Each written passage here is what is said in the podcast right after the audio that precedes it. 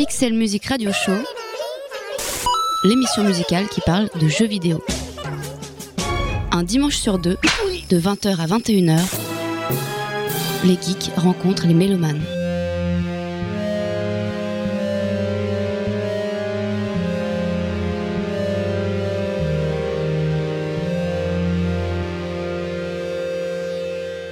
Amis geeks et mélomanes, bienvenue dans le Pixel Music Radio Show, l'émission musicale qui parle de jeux vidéo. Cette semaine, je vous propose le prolongement de l'épisode 35 qui était consacré à Hotline Miami. Vous aurez donc compris, petit génie que vous êtes, que cet épisode 67 est dédié à Hotline Miami 2 Wrong Number. Si le phénomène vous est totalement passé au-dessus de la tête, rappelons que cette seconde grenade, toujours dégoupillée par Jonathan Soderstrom et Denis Vedin, complète et raffine une formule qui a déjà fait ses preuves sur le premier volet. Il s'agit toujours de nettoyer des zones de tous ses ennemis dans une course effrénée contre la mort, brutale et sans concession. Pure die retry moderne, Hotline Miami est le fruit d'un savant dosage d'une difficulté élevée mais jamais insurmontable. Si l'on meurt instantanément d'une grosse cartouche dans le bide dès qu'un ennemi nous repère, c'est pour mieux recommencer immédiatement, encore et encore, jusqu'à affiner son parcours macabre. Hotline Miami, c'est aussi une ambiance particulière, enfant terrible du film Drive et de l'esthétique visuelle néon plus pixel art. Cette suite s'appuie sur un scénario cryptique raconté de façon anachrologique, où le joueur prend le contrôle de différents personnages dont les histoires personnelles s'imbriquent plus ou moins comme un puzzle scénaristique à reconstituer soi-même. L'atmosphère si particulière de cet univers, on la doit en grande partie à la bande-son du jeu, une playlist électro bourrée de talents plus ou moins connus, qui est à elle seule un argument d'achat du jeu. Des musiques qui donnent le tempo et influencent souvent de manière inconsciente la façon d'appréhender les niveaux. Électrisante et pouvant pousser à la précipitation, la bande-son est presque un élément passif du gameplay. Des musiques pas composées pour le jeu, puisque récupérées à droite et à gauche auprès de nombreux artistes, mais savamment intégrées de façon à ce que chacune de ces musiques semble avoir été composée pour le niveau dans lequel elle est jouée.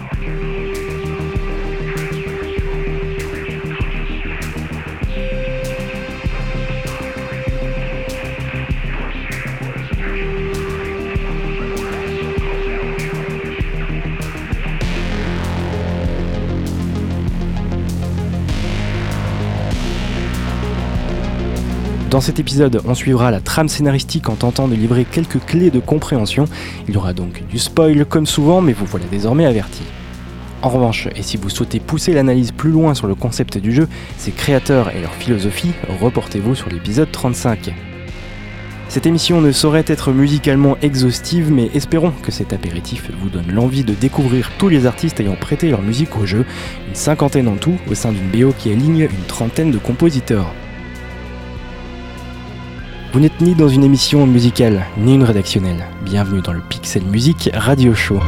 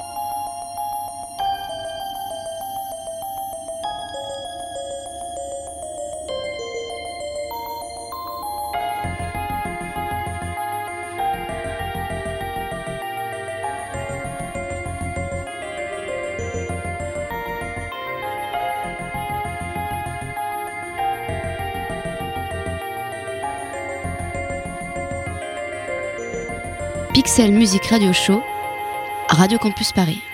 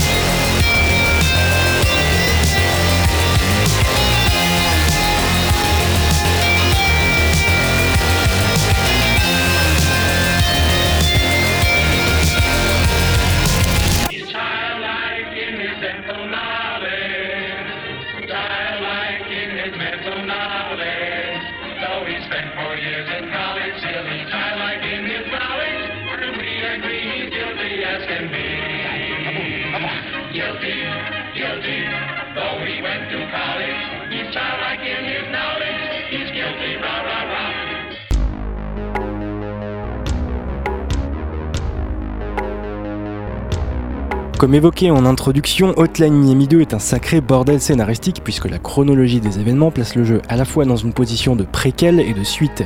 Une bonne partie des scènes se déroule cela dit après le premier épisode, c'est-à-dire entre octobre et décembre 91. Dans le premier Hotline Miami, le joueur se réveille dans la peau d'un certain Jacket, que l'on incarne pour la première fois alors qu'il est dans son appartement le 3 avril 1989. Jacket vient d'adhérer à 50 Blessings, une mystérieuse organisation qui propose des jobs allant de la livraison de pizza à la location de vidéos.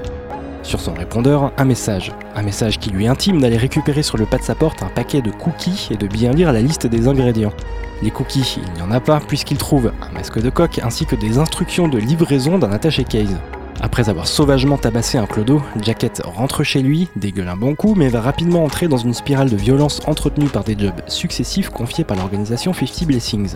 En parallèle, un autre personnage, Biker, bosse lui aussi pour 50 Blessings, mais après quelques crimes crapuleux et autres missions de livraison bien gore, Biker en a eu ras-le-bol de recevoir des appels.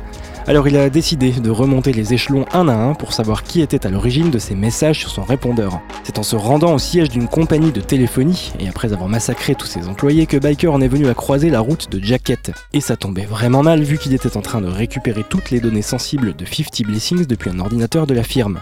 Jacket, battu par Biker, est laissé sur le carreau tandis que notre ami Motard achève le téléchargement des données.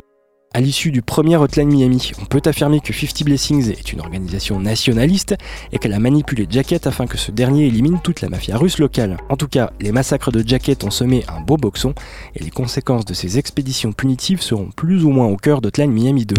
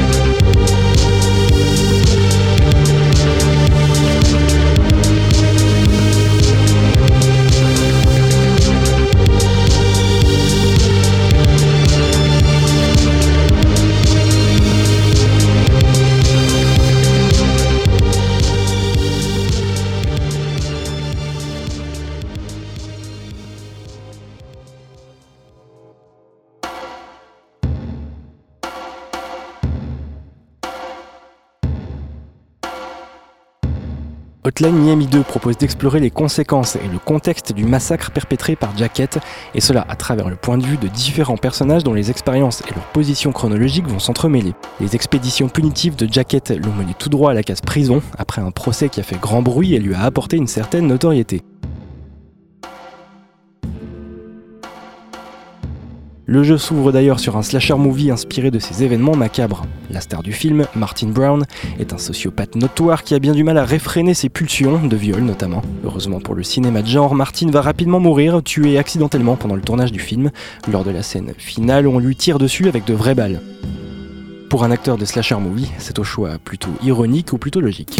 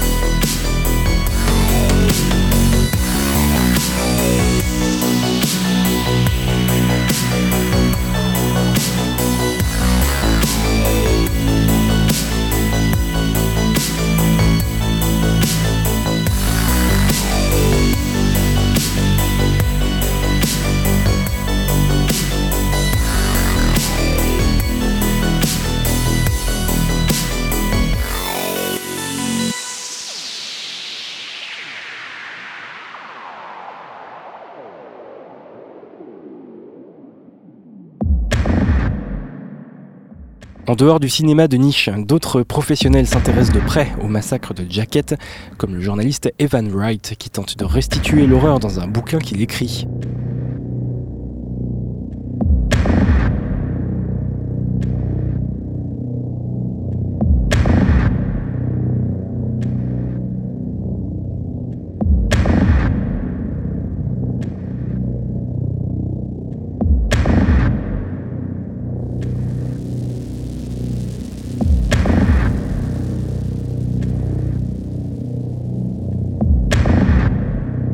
Dans lequel il espère apporter de nouveaux éléments, notamment concernant les gens qui tiraient les ficelles dans le dos de Jacket.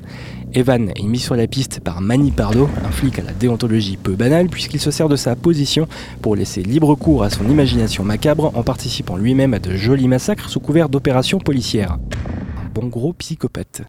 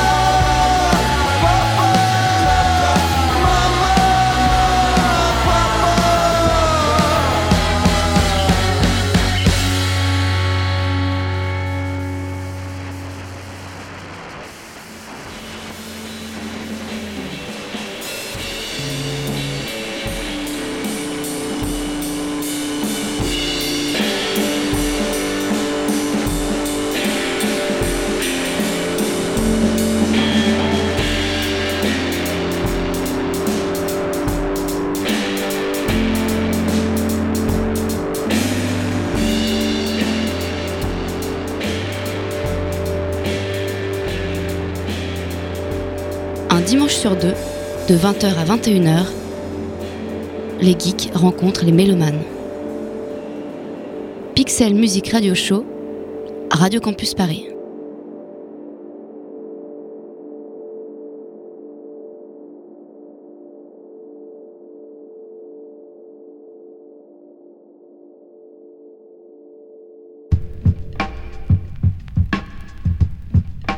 La lumière se pose un instant sur le soldat, qui était dans le premier Hotline Miami le proprio de l'épicerie dans laquelle Jacket se rendait régulièrement.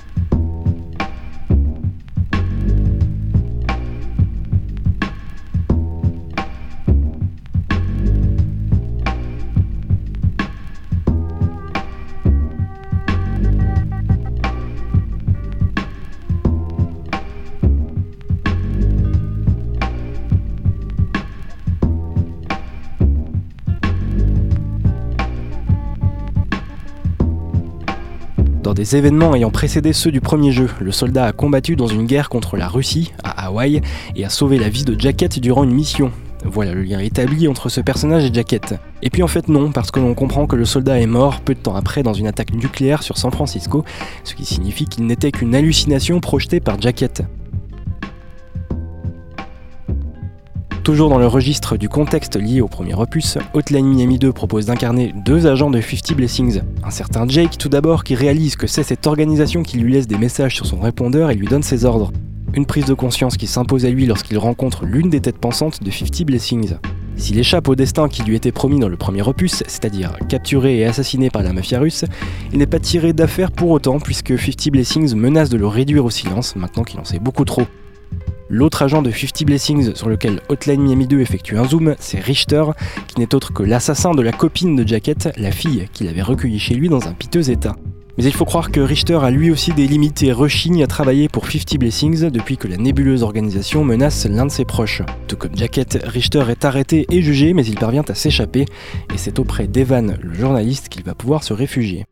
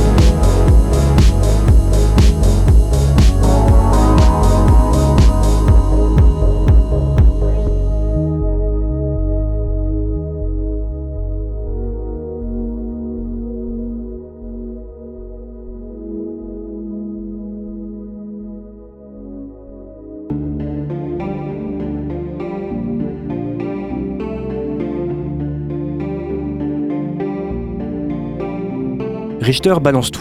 Sa version des faits, son parcours au sein de 50 Blessings, quelques infos croustillantes sur l'organisation derrière ces massacres. En échange de quoi, Evan lui fournit des billets d'avion pour que ses proches puissent se mettre à l'abri à Hawaï. Mais les choses ne sont pas aussi simples car le mariage et les finances d'Evan ne sont pas vraiment au beau fixe, tant il consacre tout son temps à l'écriture du livre.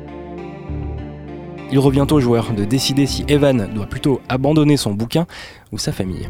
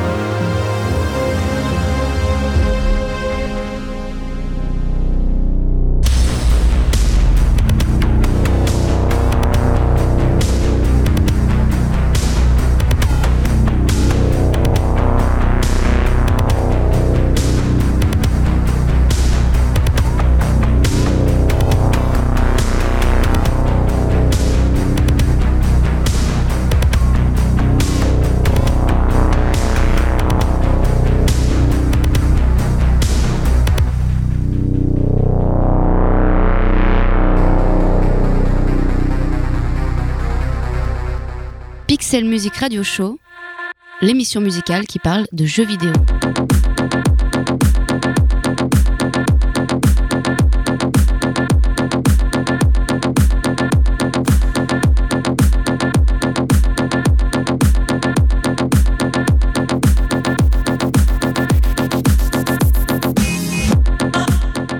De découvrir la fin de Hotline Miami 2 si vous ne l'avez pas déjà fait et de comprendre comment la conclusion remet en cause ou valide les événements s'étant déroulés dans le premier opus. Ce qui est clair en tout cas, c'est que Jacket ne tue pas par pur sadisme, mais parce qu'à l'image du jeu, il est halluciné. Traumatisé par son passé dans l'armée, il est persuadé de combattre au cœur d'une guerre comme celle ayant opposé les États-Unis et la Russie. En 85, les États-Unis perdent cette guerre, ce qui explique dans les deux Hotline Miami la forte présence des mafias russes sur le sol américain. Quant au folklore entre guillemets concernant les masques d'animaux que porte Jacket lorsqu'il accomplit ses missions pour 50 Blessings, il s'agit d'un mimétisme traumatique lié à la vision de son supérieur dans l'armée qu'il avait vu porter une tête de panthère morte en guise de masque, alors que celui-ci était bourré comme un cochon. Il est par ailleurs suggéré que ce même officier aurait monté l'organisation 50 Blessings afin de déclencher un nouveau conflit entre Russes et Américains par des actions nationalistes d'une extrême brutalité. En ce sens, 50 Blessings s'apparente à un mouvement de résistance, certes d'une violence inouïe, mais à laquelle Jacket aurait adhéré de son plein gré, ce qui remet en question la théorie de la manipulation du protagoniste par 50 Blessings suggérée dans le premier opus. Cette lecture du récit pose Hotline Miami 1 et 2 comme deux jeux héritiers de certains films d'action américains des années 80 qui, sous couvert d'intrigues bas de plafond, ont profité pour faire passer en filigrane un propos patriote s'inscrivant le combat d'idéologie propre à la guerre froide. La différence avec Hotline Miami, c'est évidemment l'autodérision avec laquelle ces ficelles sont réutilisées dans des jeux qui semblent provenir des années 80, mais qui sont au contraire extrêmement contemporains. Pour extrapoler, c'est finalement l'une des clés d'Hotline Miami. Les apparences sont trompeuses, et celles et ceux se souvenant de la polémique Starship Troopers comprendront précisément de quoi il s'agit.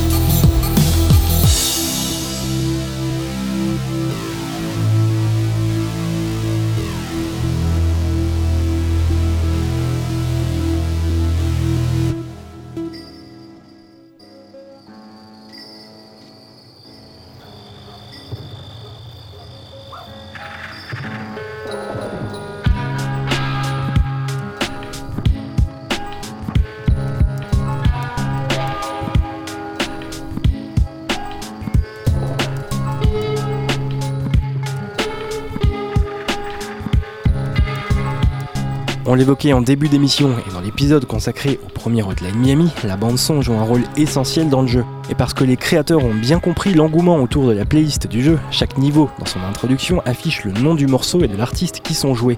Cet affichage appuie également sur le choix des morceaux qui ne sont pas reliés au hasard au niveau. Tous les niveaux du jeu fonctionnent de pair avec la musique, ce qui donne lieu à des séquences d'autant plus cultes, comme celle appuyée par le morceau Le Perv signé Carpenter Brut, on n'en dira pas plus. Mais la playlist a également un énorme pouvoir d'attraction auprès du public. À elle seule, elle a amené des joueurs vers Hotline Miami et dès l'annonce d'un second opus, c'est bien la playlist qui a été au cœur de tous les pronostics entourant cette sortie annoncée. Une cinquantaine de morceaux en comptant la demi-douzaine de remix, remix ayant d'ailleurs fait l'objet d'un EP. Si le premier opus avait permis à beaucoup de découvrir des artistes comme Jasper Byrne, Scattle ou encore le français Perturbator, Hotline Miami 2 est sans conteste associé à Carpenter Brut, autre français dont la popularité a explosé à la sortie du jeu, et même un peu avant, puisque l'un de ses morceaux, en l'occurrence Escape from Midwich Valley, a été utilisé pour le trailer officiel. Tout comme pour Perturbator et d'autres artistes représentés dans la playlist du jeu, Carpenter Brut a été approché très simplement par Jonathan Soderstrom, après que quelqu'un lui ait envoyé via Twitter un morceau de l'artiste en contact avec Perturbator, car Brut connaissait Hotline Miami et s'est donc fait un plaisir de prêter deux morceaux pour sa suite. Ce sont finalement trois titres qui seront utilisés, à savoir Escape from Midwich Valley, Roller Mobster et le Perv.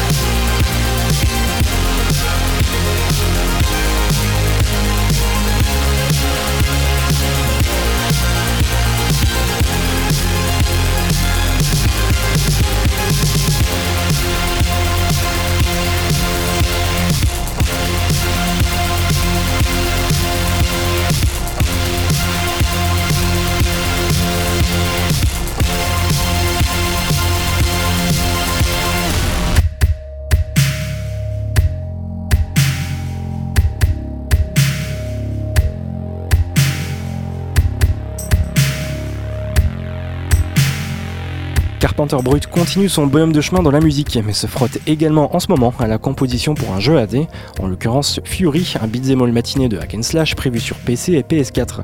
Un exercice nouveau pour lui qui confiait récemment travailler sur la qualité des boucles musicales prévues dans le jeu, les musiques devant s'adapter aux actions du personnage et faire monter la pression chez le joueur, sans qu'il ne perçoive directement les changements de rythme ou de tonalité.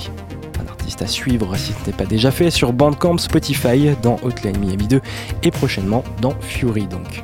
Plus globalement, toujours au sujet de la bande-son, on retrouve Jasper Bean, Moon et Perturbator, piliers du premier opus. Au rayon des nouveautés, la délicatesse de la synthwave chez Magic Sword et Mega Drive, les mélodies minimalistes de Light Club, les délires fluo et 80 de Mitch Murder et de nombreuses autres perles plus planantes comme celle de I Am the Kid, You Know What I Mean. Une bande originale que vous pouvez vous procurer sur Steam pour le dématérialiser et pour la version physique, une superbe édition vinyle, à peu près nulle part puisqu'elle est en rupture de stock. Elle s'échange en ce moment sur eBay à des tarifs dépassant régulièrement les 250 dollars. Une broutille quoi.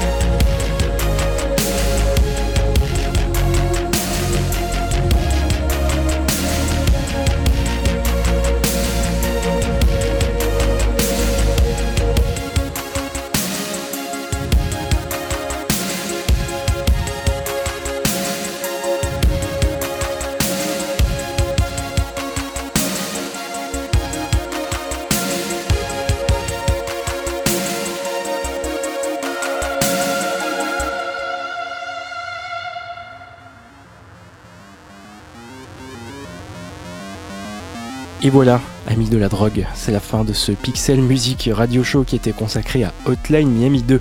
Si vous aviez loupé l'épisode consacré au premier Hotline Miami, il s'agit de l'épisode 35 et il est toujours disponible sur le www.radiocampusparis.org. On se retrouve le dimanche 24 janvier avec un épisode flambant neuf et d'ici là, jouez bien.